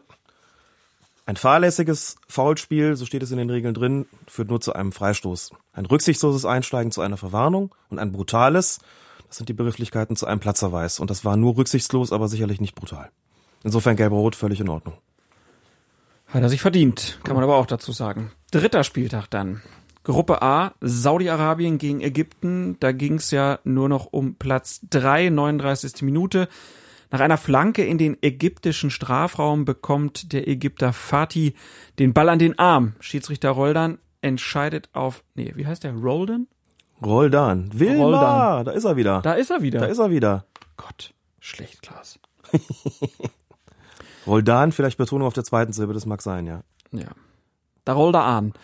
Äh, wie der Kölner sagen würde. Also Schiedsrichter Roldan entscheidet auf Strafstoß und bleibt auch nach einer kurzen Unterredung, also mit dem, bei dem Check mit dem Videoassistenten bei dieser Einschätzung. Aus deiner Sicht nachvollziehbar? Ja, Blödsinnsentscheidung ist das gewesen. Wirklich Blödsinnsentscheidung. Also, Spiel um die ich, goldene frag, Ananas. Ich frag das hier wirklich so ganz locker raus und du haust es mir um die Ohren. ja, Spiel um die goldene Ananas. So, und auch, wie gesagt, nochmal, wir haben eine Turnierlinie und die Turnierlinie, die Schiedsrichter haben das auch vorgegeben, sie pfeifen eher großzügig, das ist allgemein akzeptiert. Was passiert denn in der Situation? Es kommt eine Flanke. So, und der Ägypter, Fatih, was macht er denn? Er, der Ball nahe Arm, den zieht er an den Körper und signalisiert damit, ich möchte hier kein strafbares Handspiel begehen, dreht sich aus dem Schuss weg, guckt auch noch weg, also tut im Prinzip alles, damit es nicht zu diesem Handspiel kommt. Und getroffen wird er am ballfernen Arm. Na klar ist der ausgestreckt. Der ist ausgestreckt, weil der Mann irgendwie das Gleichgewicht halten muss. Und da wird er dann getroffen. So. Dass du jetzt als Videoassistent sagst, okay, ein Handspiel war's, Strafbarkeit, naja. Also, wir können jetzt drüber diskutieren, war das jetzt so klar und offensichtlich falsch, Strafstoß zu geben, dass er ihn hätte rausschicken sollen oder müssen? Da bin ich zumindest sehr nah dran. Da kann ich mit viel Bauchschmerzen vielleicht gerade noch akzeptieren zu sagen, na gut, gemessen an der Linie des Turniers, die auch die Videoassistenten ja haben, muss man sagen, dann war es vielleicht nicht offensichtlich, aber bitte die Kriterien der Strafbarkeit sind hier einfach nicht erfüllt gewesen. Klar kannst du sagen, der Arm steht relativ weit ab, aber und natürlich ver vergrößert er seine Körperfläche dadurch. Nur muss man immer dazu sagen, dieser Begriff Vergrößerung der Körperfläche, der bezieht sich auf Situationen, in denen man das unternimmt, um den Ball gezielt aufzuhalten. Das tut er doch hier nicht. Er muss ja irgendwie das Gleichgewicht halten. Das ist im Leben kein Strafstoß gewesen. Und wenn es da zu einem Review gekommen wäre, dann hätte ich es begrüßt, ehrlich gesagt. Ich bin mir nur nicht so sicher, ob der Kollege Roldan den Strafschuss dann zurückgenommen hätte, denn wir werden ja noch einen Elfmeter haben, den er sich dann anguckt. Und nein, da muss man auch mal, auch mal klar sagen, also der hat bei der WM 2014 schon nicht gut gepfiffen.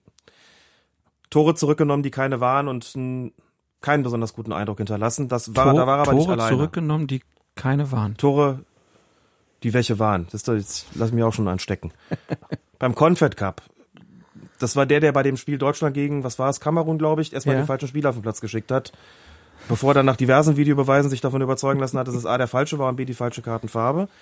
So, und der kriegt das Spiel um die goldene Ananas nach, nach England, Tunesien. Und er versaut auch das noch. Auch vielleicht nicht so ganz ohne Grund. Und ähm, vielleicht hat er sich da ein bisschen gekränkt gefühlt, so, aber irgendwie muss man ja auch sagen, nach der Leistung gestern, Den sehen Mehr wir, ist da den, vielleicht dann den, auch nicht drin Den sehen wir gewesen. nicht wieder, meinst du? ich glaube nicht, ehrlich gesagt, nein. Können wir uns denn eigentlich darauf einigen, dass diese Begrifflichkeit Vergrößerung der Körperfläche irgendwie auch bescheuert ist? Ja, die lädt auf jeden Fall zu allerlei Gags ein, ne? Haben Schon Leute geschrieben, wenn ich viel Schokolade esse, vergrößere ich meine Körperfläche. Ja, oder Helium oder so, aber das ist irgendwie, vielleicht sollte man da auch nochmal an die Mhm. Begrifflichkeiten, weil das lädt halt wirklich auch dazu ein, sich Ja. drüber lustig zu machen. Wir haben noch eine Szene aus diesem Spiel um die goldene Ananas, wie du es nennst. Ich glaube nicht, dass es das für die beiden Länder war. Darf man nicht vergessen. Für die Ich war's red mich heute schon ein paar Mal um Kopf und Kragen. Jetzt habe ich das da wieder getan. Das ist natürlich klar. Also die wollen das beide gewinnen. Saudi-Arabien mehr als Ägypten, würde ich sagen. Mir kam Ägypten zumindest die, also Salah hat gestern gespielt, als ob er keinen Bock hätte. Also der hat das, glaube ich, als Spiel um die goldene Ananas begriffen. weil er einen Elfmeter verschossen hat.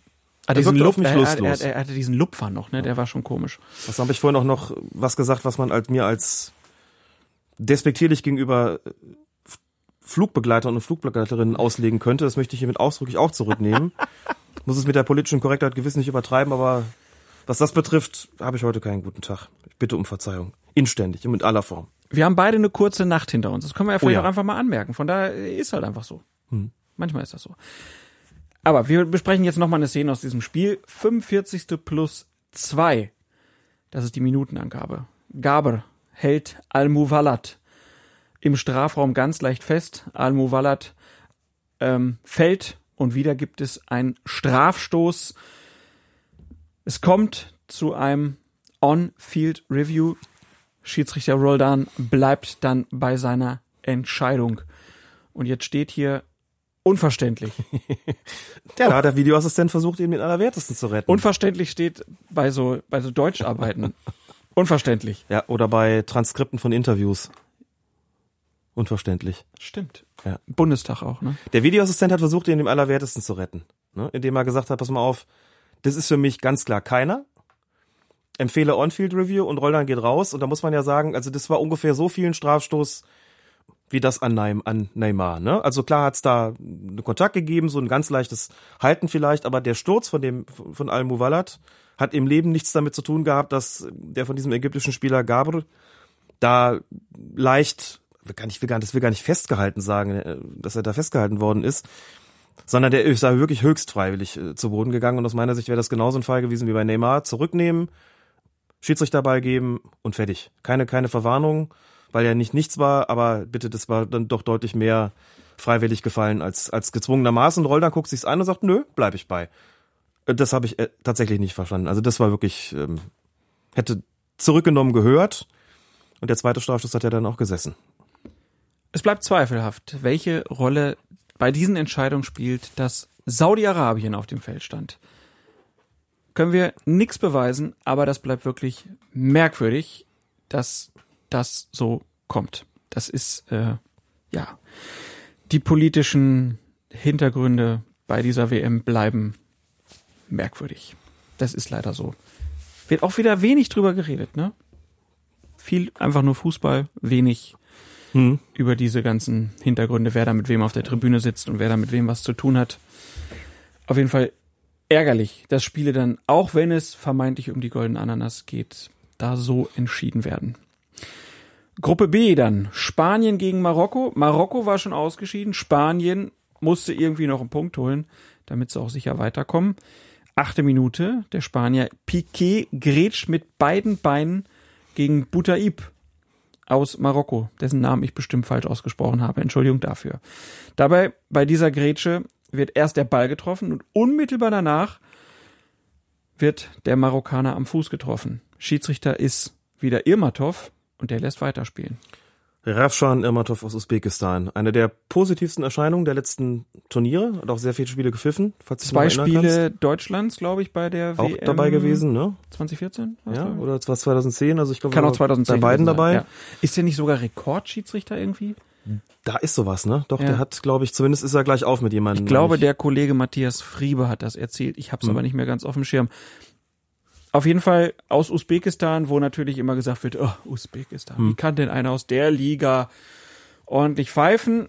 Hat in letzter Zeit oder in den letzten Jahren eigentlich immer ganz gute Leistungen abgeliefert. Was sagst du zu dieser Entscheidung? Das wäre für mich eigentlich der Idealfall gewesen, um in die persönlichen Strafen einzusteigen. Klar spielt Piquet den Ball, auch zuerst, aber bitte, die Zweck-Mittel-Relation hat da überhaupt nicht mehr gestimmt. Der grätscht mit beiden Beinen vorweg nach sechs Minuten oder nach acht Minuten Warum denn bitte das? Ja, und ähm, räumt dabei auch seinen Gegenspieler ab, Butaib. Das ist erstens ein klarer Freistoß, der ist schon mal nicht gegeben worden. Und zweitens ist es aus meiner Sicht auch eine Verwarnung. Keine rote Karte. Denn so, es war schon potenziell gesundheitsgefährdend, aber so wie Butaib da getroffen worden ist, stand seine Gesundheit nicht auf dem Spiel. Gab auch direkt eine leichte Rudelbildung äh, im Anschluss dann daran und also wie gesagt, definitiv Pfiff Verwarnung wäre ideal gewesen, gleich mal zu zeigen, so braucht ihr hier nicht anzufangen. Hat er nicht getan und hat dann auch damit eine etwas härtere Phase im Spiel heraufbeschworen. Das Spiel war ja auch durchaus umkämpft und emotional, auch weil das vom Ergebnis her eben sehr, sehr eng und vom Spielverlauf sehr eng gewesen ist und sehr wechselvoll. Und die Marokkaner hatten halt auch noch richtig Bock, ne? Die so, wollten sich nicht genau. abschlachten lassen. Die haben zweimal unglücklich verloren. Gegen Spanien wollten sie nochmal alles reinhauen.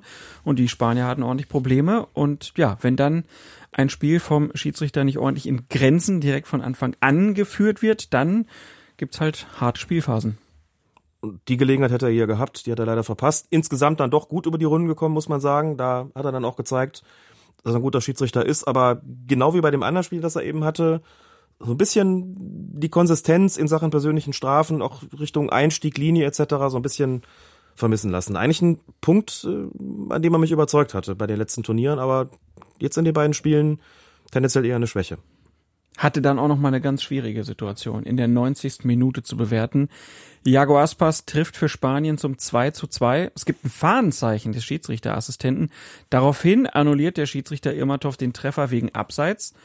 Der Videoassistent, das ist Herr Zweier, kennt man aus der Bundesliga, der meldet jedoch, das ist knapp kein Abseits und daraufhin wird das Tor dann nachträglich anerkannt. Das ist eine Scheißsituation für den Schiedsrichter und den Assistenten. Aber sie hat ihn und Spanien den Hintern gerettet. Das kann man wohl sagen. Und dann müssen wir noch überlegen, das Spiel steht 1 zu 2. Der Ball geht ins Tor. Es wäre das 2 zu 2 gewesen und war es ja dann schließ, schließlich auch.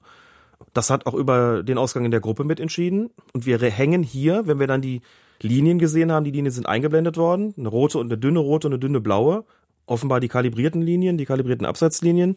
Kalibrare, Kalibrare. Es wird Zeit. Es wird Zeit. Und wenn wir davon ausgehen, dass die so stimmen, muss man sagen, da reden wir tatsächlich über wenige Zentimeter, die über den Spielausgang und auch über den Ausgang dieser Gruppe entschieden haben. Und das in der letzten Minute beziehungsweise der Nachspielzeit dieses Spiels. Da ist also ein massiver Eingriff geschehen durch den Videoassistenten und ein richtiger. Und ein Lob aber auch, muss man sagen, trotzdem das Schiedsrichtergespann, das ist ja wirklich arschknapp gewesen überhaupt kein Vorwurf, wenn das jetzt nicht, nicht auf dem Feld richtig entschieden worden ist. Aber auch hier wieder, Ball geht ins Tor. Sekundenbruchteil später kommt die Fahne und dann erst der Pfiff. Also auch hier wieder Pfiff nach Torerzielung, dadurch die Möglichkeit, das nochmal sich anzuschauen und gegebenenfalls zu sagen, wir geben den Treffer eben doch. Übrigens wurde hier auch niemand von den Verteidigern in irgendeiner Art und Weise dadurch irritiert, dass eben der Assistent die Fahne so früh oben gehabt hätte und das dadurch signalisiert hätte, wir haben hier einen Abseits, sondern das ist alles völlig unbeeinflusst davon gelaufen und insofern vom ganzen Ablauf her vollkommen in Ordnung und am Ende stand die richtige Entscheidung nach einer angemessenen Zeit und das war gut so. Und das war wirklich gut so. Das ist ein Pluspunkt, das muss man klar sagen. Ganz wichtig, wann der Pfiff kommt. Haben wir vorhin schon mal gehabt. Ja, und das machen sie gut. Das ist auch eine Befürchtung, die man haben muss. Das ist ja in der Bundesliga ja auch mal schiefgegangen. Das haben wir ja schon ein paar Mal gehabt. Die warten wirklich beim Abseits mit dem Fahnenzeichen wenn da ein Tor fällt, bleibt die Fahne unten. Der Pfiff kommt später. Es wird in der Regel dafür gesorgt, dass man sich diese Situation nochmal anschauen und gegebenenfalls in die eine wie in die andere Richtung korrigieren kann. Und dass das so gut funktioniert, ist eine klasse Sache. Absolut. Trotzdem, Irmatov, ist das einer, den wir noch sehen? Ja, ich denke schon, dass der noch weitere Spiele bekommt. Hat noch einen guten Leumund von früher. Ja, sicher und man kann sich auf ihn verlassen. Er hat ja gezeigt, dass er WM pfeifen kann. Waren jetzt nicht seine beiden allerbesten Spiele, muss man schon sagen, aber da bin ich eigentlich relativ sicher, dass wir dann noch einen dritten Einsatz zu sehen bekommen. Vielleicht Achtelfinale oder Viertelfinale. Ein, wo ich glaube, dass wir ihn nicht mehr sehen, ist der Kollege Caceres aus Paraguay. Der hat nämlich das Spiel Iran gegen Portugal geleitet und der wirkte eher fahrig. Ja, wirkte fahrig in der ganzen Körpersprache, hat die Spieler nicht eingefangen bekommen. Also gerade Er mal dem- versucht, das mit so ganz deutlichen Gesten und auch mit den Blicken und so. Also er hat, er hat das Spiel nicht aufgegeben oder so oder er hat auch nicht rumgeschrien, aber der hat das Spiel nicht in den Griff bekommen und da war auch der Videobeweis wirklich kontraproduktiv.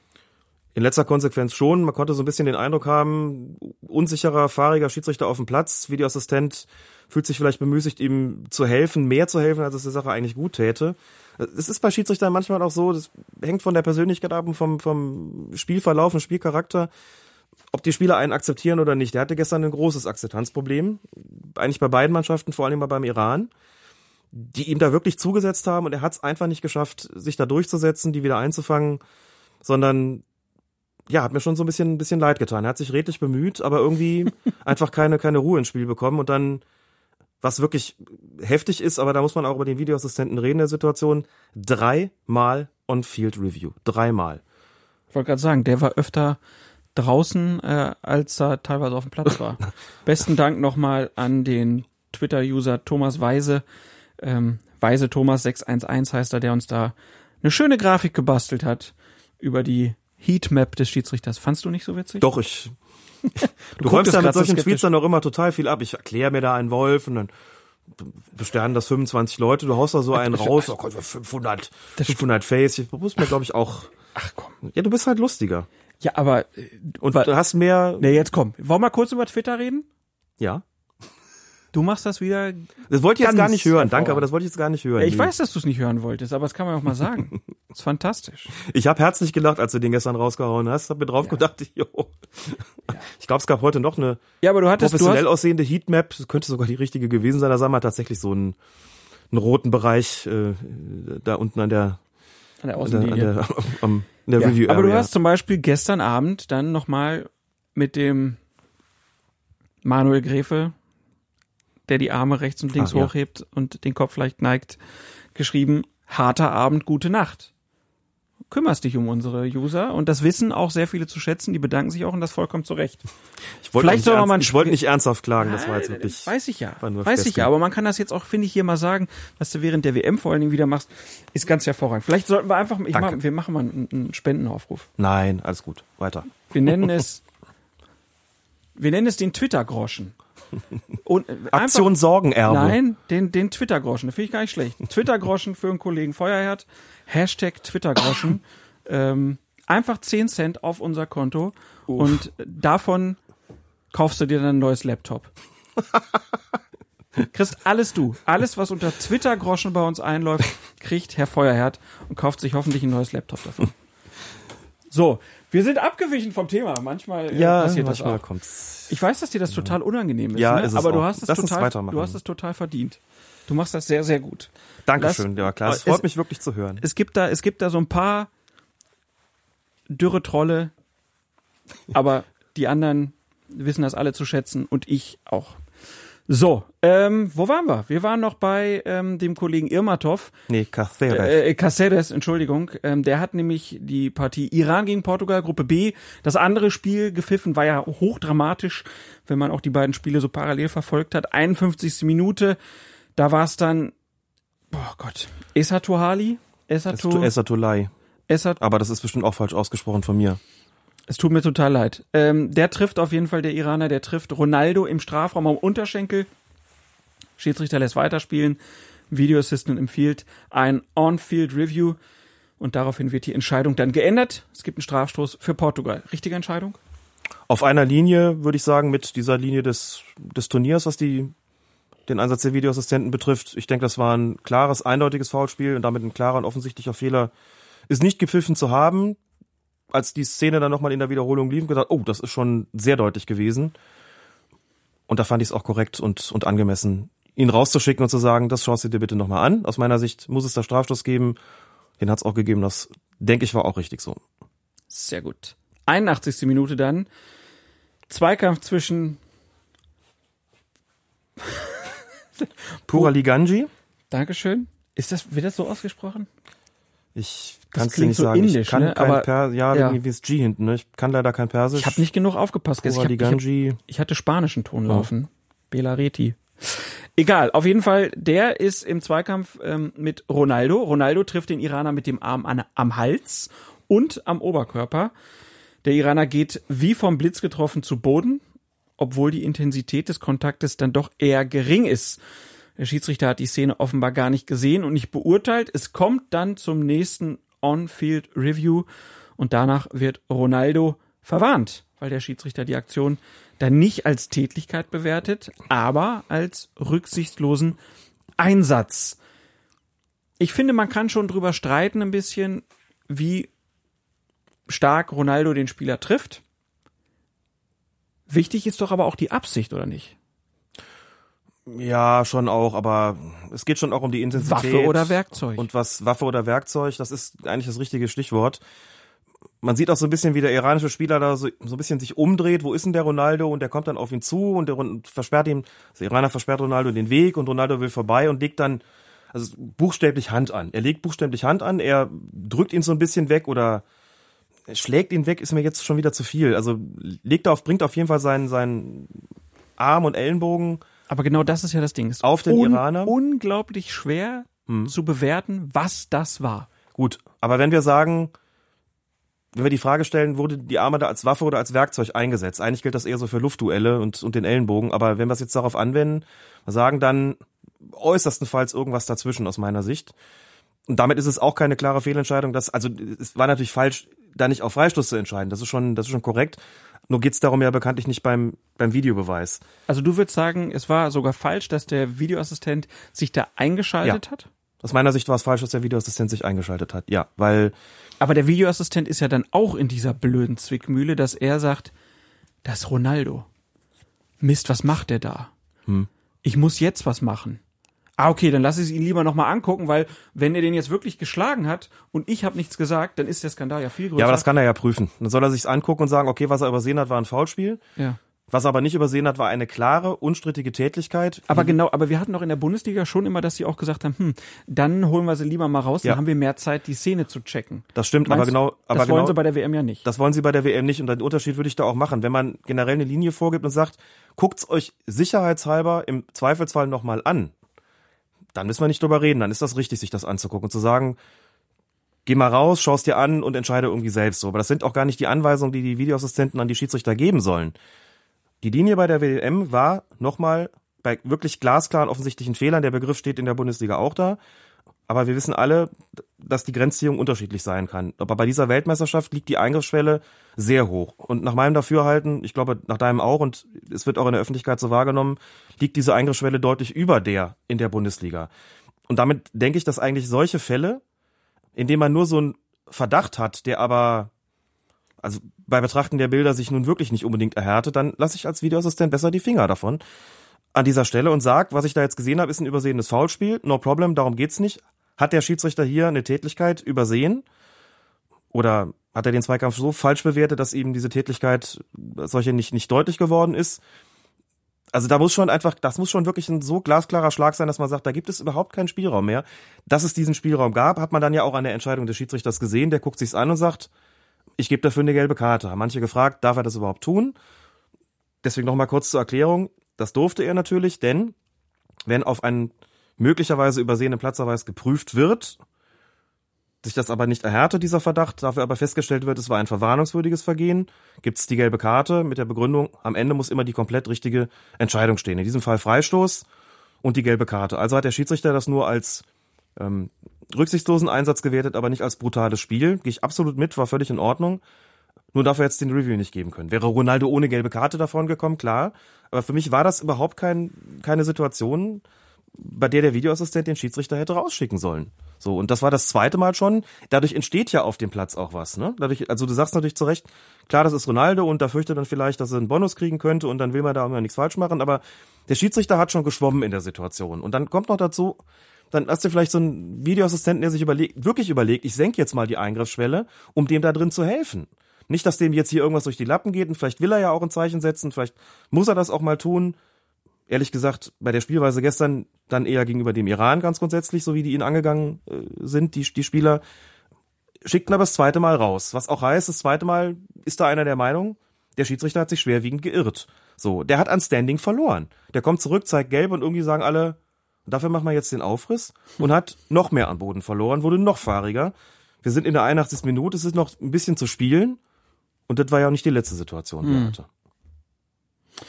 Ja, ja, war schon. Aber wie gesagt, ich, äh, ich kann das schon auch alles verstehen, wie das dann da so mit dem Videoassistenten passiert ist. War eine Situation, wo egal wie du es entscheidest, du weißt, es ist nicht die hundertprozentig korrekte Entscheidung. Ja. Gab ja auch viele, die sich dann darüber aufgeregt haben, der muss runter und so. Ähm, vor allen Dingen, ich meine, klar, ist auch wieder ein Spieler, der polarisiert und so, aber ja, war, war auf jeden Fall eine ganz, ganz schwierige Situation auch für den Schiedsrichter und auch für seine Assistenten neben dem Platz und im IPC in Moskau, wo ja die Videoassistenten sitzen. Genau. Dann ist es die 90. Minute. Der Portugiese Cedric wird im eigenen Strafraum aus kürzester Distanz im Kopfballduell von hinten angeköpft. Dabei gelangt der Ball an seinen Arm. Schiedsrichter Caceres lässt weiterspielen. Der Video Assistant Referee greift jedoch erneut ein. Wieder kommt es zu einem On-Field Review und danach gibt Strafstoß für den Iran. Ja, dreimal ist Bremer recht, ne? Und in dem Fall sind nicht alle aller guten Dinge drei gewesen. Die nächste äh, Zote dazu ziehen, das äh, hat mich ehrlich gesagt beim Zuschauen so ein bisschen an den Rand der Verzweiflung gebracht, weil ich gedacht habe, puh, das dritte Mal, das ist schon heftig.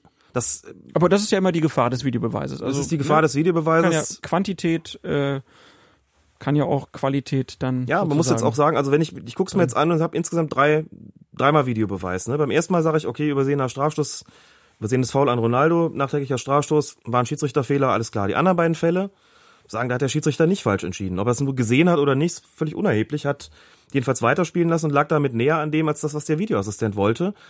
Auch damit schwächst du natürlich sein Standing. Gut, okay, da war nach, kurz danach war das Spiel zu Ende. Ähm, bitte, also was haben wir denn da gehabt?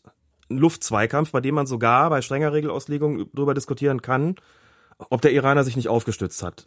Lassen wir das mal außen vor, das war jetzt nicht so, nicht so gewichtig. Der köpft den von hinten aus kürzester Distanz an. Der andere will damit hochspringen, muss mit seinen Armen dann ja irgendwann auch was machen. Also das ist keine Vergrößerung der Körperfläche gewesen, mit dem Ziel, den Ball aufzuhalten. Der hat den Ball auch gar nicht sehen können. Das ist für mich weder aus dem Spiel noch nach Review ein Strafstoß. Das ist vor allen Dingen für mich auch überhaupt kein Fall, wo ein Videoassistent eingreifen sollte. Der guckt sich die Situation an und sagt, jo, Handspiel war's. Aber die Strafbarkeit, also das ist ein Fehler, klarer Fehler, da weiterlaufen zu lassen, im Leben nicht. Da spricht viel, viel mehr gegen Strafbarkeit als dafür. Das dann zu empfehlen war schon falsch. Und dann steht der Schiedsrichter natürlich unter Druck. Auch unter dem Aspekt, der ist vorher zweimal rausgelaufen und ist im Prinzip zweimal mit einer Entscheidung für Portugal zurückgekommen. Ne? Das erste Mal mit dem Strafstoß. Beim zweiten Mal kannst du argumentieren, ist er nicht für Portugal, gab ja schließlich gelb, aber rausgegangen ist er wegen rot. Also er hat zweimal im Grunde genommen, wenn du weißt, was ich meine, zugunsten von Portugal entschieden. Jetzt geht er das dritte Mal raus und denk- denkt sich natürlich, komme ich jetzt ein drittes Mal auf den Platz zurück und entscheide für Portugal, indem ich sage, äh, äh, das reicht mir nicht. Re angemessen wäre es gewesen. Und dann in dem Spiel, in dem ihm die Iraner die ganze Zeit auf den Füßen gestanden haben, die wäre natürlich explodiert auf dem Platz in der Situation. Und ganz ehrlich, mein Eindruck war, der kommt zurück und gibt diesen Strafstoß wirklich wieder besseres Wissen und wieder alle Überzeugung, auch auf dem Hintergrund der ganzen Entwicklung des Spiels. Und das fand ich, fand ich tragisch. Natürlich beeinflusst einen sowas. Und da gibt er den Strafstoß für den Iran in der Nachspielzeit in der Situation, wo man sagen muss, das ist kein, kein absichtliches Handspiel gewesen, kein strafbares. Niemals ein Strafstoß auf dem Spiel. Ein falscher Einsatz des Videoassistenten und eine falsche Entscheidung nach On-Field Review. In der Situation ist wirklich alles schiefgelaufen. Das muss man leider so deutlich sagen. Das war grob daneben und dann guck dir die letzten Minuten an. Ich glaube, sechs hat er angezeigt, sieben hat er nachspielen lassen. Davon war dann nochmal irgendwie das Spiel drei Minuten unterbrochen. Der war, glaube ich, einfach nur froh, dass das Ding endlich zu Ende war. Die hat dann gesagt, warum lässt er nicht noch drei Minuten länger spielen? Die Antwort ist, glaube ich, einfach, weil er einfach vom Platz wollte. ja, das ist zwar kein Argument, aber Ja. verständlich. Ja. Bitter für den Iran dann, dass er nicht länger nachspielen lässt, aber du sagst es, der Iran hatte auch Glück, dass es überhaupt einen Elfmeter gab. Ja, klar, unbedingt. Also das war, Portugal war hätte ja auch schon den ersten Elfmeter machen können. Videoassistent Irati aus Italien, ein ganz erfahrener Mann, auch bei diesem Turnier schon diverse Einsätze gehabt. Das war insgesamt kommt er jetzt auf fünf Korrekturen, davor hat er also zwei gehabt. Jetzt ähm, sind noch drei dazugekommen, auch schon eine mächtige Bilanz, aber da habe ich mich gefragt, was ist da, was ist da schiefgelaufen? Also in, ein, in ein Italien wird aber doch generell mehr äh, Ja. korrigiert, ne? Wobei ich bei diesem Turnier keinen großen Unterschied sehe in der Linie der, der Videoassistenten, aber so das Zusammenspiel zwischen den beiden war überhaupt nicht optimal und da musste man dann sagen, da ist die Linie doch bei der Weltmeisterschaft in diesem Fall grob verlassen worden. Mhm. Das ähm, war schwierig. Also an dem Tag sicher einmal positiv bei dem Spiel Iran-Portugal, zweimal negativ, bei Spanien-Marokko einmal positiv wegen des Abseits und bei Ägypten gegen Saudi-Arabien, sagen wir mal so, hat der Videoassistent getan, was er konnte, um den Schiedsrichter von, von einfach viel zu harten Strafstößen abzuhalten. Es ist ihm nicht gelungen, weil es letztlich, auch das muss man noch mal deutlich sagen, die Entscheidung des Schiedsrichters ist, was er macht auf dem Platz. Ne? Er kann sagen, ich äh, übernehme das, was der Assistent mir empfohlen hat, auch der Videoassistent, oder er sagt eben, ich bleib bei meiner Entscheidung. Muss er dann verantworten. Aber das ist, gestern war das kein so wirklich schöner Tag für die Schiedsrichter, muss man sagen. Mit einer Ausnahme, das war das Spiel, da haben wir gar nicht drüber geredet, weil es nichts zu besprechen gibt. Letzten Endes Uruguay gegen Russland. Der senegalesische Schiedsrichter. Ist mir sehr peinlich, weil er nämlich gestern der Beste war, dessen Name jetzt entfallen ist und ich kann ihn auch kaum aussprechen. Mm. Der hat das hervorragend gemacht. Klare Linie im Spiel, berechtigte gelb-rote Karte gegen Russland. Nach etwa 30 Minuten und auch ansonsten einfach eine sehr gute Figur gemacht und nicht ganz ohne Grund. Glaube ich, ist das einer, den die FIFA eben genau zu diesem Spiel geschickt hat. Wo wir beim Loben sind, also es ist ja immer Diadiu heißt der gute Mann. so sehr stark. Das finde ich- Diadiu, wenn er sich so ausspricht, wahrscheinlich, ne? Hatte schon Costa Rica gegen Serbien gepfiffen. Diadiu. Jetzt haben wir den Namen wenigstens gesagt. Aber du hast, wer- du hast recht, die Nacht war kurz und ich bin gerade auch noch so ein bisschen. Alles Du gut. bist ja auch schon seit total früh im, im, im, ich hab Frühdienst, im ne? Rundfunk, also ich, ne? Ich habe dich gehört heute Morgen. und habe ich Quatsch erzählt? Ja, überhaupt nicht. Gut. Bin aufgestanden und wirklich, als bin aufgestanden, Radio gemacht und höre als erstes deine Ah, Stimme. hätte ich das gewusst, Das hätte ich gegrüßt, weißt du doch. Die, die, ähm, Genau. ja. War, ist ja egal. Wir waren, äh, aber trotzdem kurz beim Lob. Wir haben Björn Kuipers gelobt auch schon. Ähm, wer hat dir noch gut gefallen?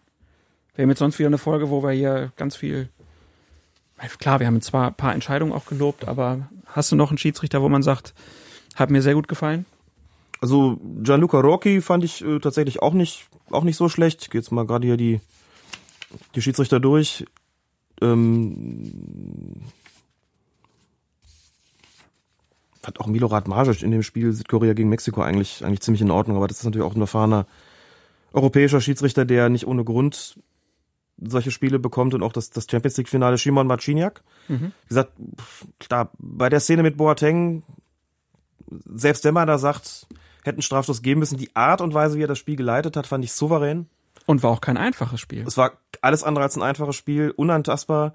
Er hat eine, eine klare Linie normalerweise und eine, die eben auch sehr großzügig ist. Der hatte Frankreich, nee, der hatte Argentinien gegen Island, genau, nicht Frankreich, sondern Argentinien, Island, hat da zig Strafraumsituationen gehabt, hat konsequent weiterspielen lassen, eigentlich immer im vertretbaren Rahmen, bis auf eine Sache mal sagt, wow, da bin ich eher beim Strafstoß, Aber muss ich mal sagen, eine aber Szene. eine Situation von gefühlten zehn im Strafraum. Die Is Isländer waren ja wirklich Ja. sehr tief hinten drin. Ähm, und auch die Schweden haben ja sehr defensiv gespielt. Also vielleicht haben sie auch gewusst, warum sie den dann dahin schicken. Korrekt. Also Ja. man muss ja generell, wir haben ja nach den ersten beiden oder in den ersten beiden Episoden sehr positive Sachen über die Schiedsrichter gesagt. Auch über den Videobeweis haben wir sehr positiv geredet. Und jetzt ist natürlich gleich, und da haben auch viele gesagt, ah, warum läuft das denn in der Bundesliga so schlecht? Warum ist das bei der WM so gut und so? Wenn man jetzt nach gut zwei Spieltagen, fast drei Spieltagen nochmal einen kurzen Strich drunter zieht, Videobeweis funktioniert besonders dann gut, wenn er nicht so oft eingesetzt wird und wenn es nur bei offensichtlichen Sachen passiert. Das bleibt, bleibt so. Das bleibt so, das würde ich auch so sehen. Wir haben jetzt gesehen, Die dass Linie hat mir, hat mir gefallen, solange sie dabei geblieben sind. Jetzt wird's gerade so ein bisschen, franzt es ein bisschen aus. Ja. Gerade. Das sollte nicht so sein. wird natürlich jetzt auch dadurch, dass die Entscheidung halt sehr, also es wird emotionaler, weil es gibt jetzt auch viele K.O.-Spiele schon in den Gruppen, in der Gruppenphase. Drohen ja Mannschaften rauszufliegen. Dann kommen die ganzen K.O.-Spiele. Also ich befürchte, da wird es noch sehr viel Arbeit auch geben für die Videoassistenten und es wird auch nicht alles rund laufen. Aber wenn sie bei dieser Linie bleiben, dann haben sie auf jeden Fall ein gutes Handwerkszeug und scheinbar gibt's ja auch nicht die großen technischen Probleme. Wir haben sogar kalibrierte Linien, haben wir gesehen. Ja. Und wir haben Gute Transparenz im Stadion. angeblich wenig Kommunikationsprobleme. Freitag ist jetzt, glaube ich, eine große Pressekonferenz mit Pierluigi Colina. Vielleicht erzählt er da ja ein bisschen was, wie das denn wirklich so aussieht, ob es vielleicht auch mal da Probleme gab, technischer Natur oder in der Kommunikation. Aber insgesamt, äh, glaube ich, kann man sagen, dass das Niveau der Schiedsrichter bei dieser WM bei den meisten Spielen ziemlich hoch ist. Ich finde es wesentlich besser als bei der Weltmeisterschaft 2014. ja, Es hat, wir haben ja schon drüber gesprochen, hat auch Gründe, warum es so läuft. Wie gesagt, hat schon wesentlich besser angefangen, indem eben die FIFA ihre Top-Leute oder einige ihrer Top-Leute erstmal rausgeschickt hat.